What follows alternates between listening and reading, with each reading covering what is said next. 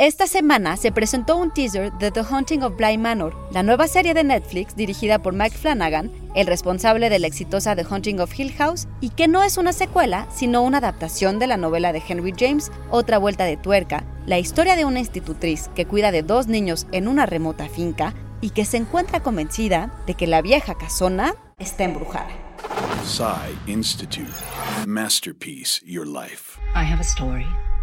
Ghost Story. El hogar, ese lugar que debería ser cómodo y seguro, se ha convertido en el capitalismo tardío en espacio de lo que Freud denomina lo siniestro, la experiencia de lo desconocido en aquello que debería resultarte familiar. Según Daniel Cho, de la Universidad de Otterbein, las casas encantadas dan miedo no porque representen una clara amenaza para nosotros, sino sencillamente porque no nos queda claro si representan o no una amenaza.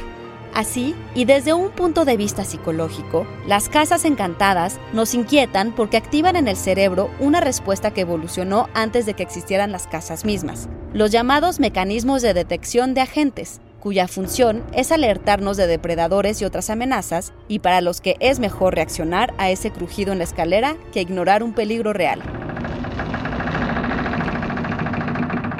La típica casa embrujada de las películas es grande y oscura, rodeada de una densa vegetación y repleta de habitaciones secretas y armario bajo las escaleras. Y además, se encuentra en un lugar remoto y aislado, al que la ayuda tardaría en llegar en caso de una emergencia, así como la mansión de Hill House o el Hotel Overlook en The Shining y en Doctor Sleep. Es así una secuela dirigida también por Mike Flanagan. Idea original y guion Antonio Camarillo. The Haunting of Bly Manor se estrena el 9 de octubre. Y grabando desde casa, Ana Goyenechea. Nos escuchamos en la próxima cápsula SAE.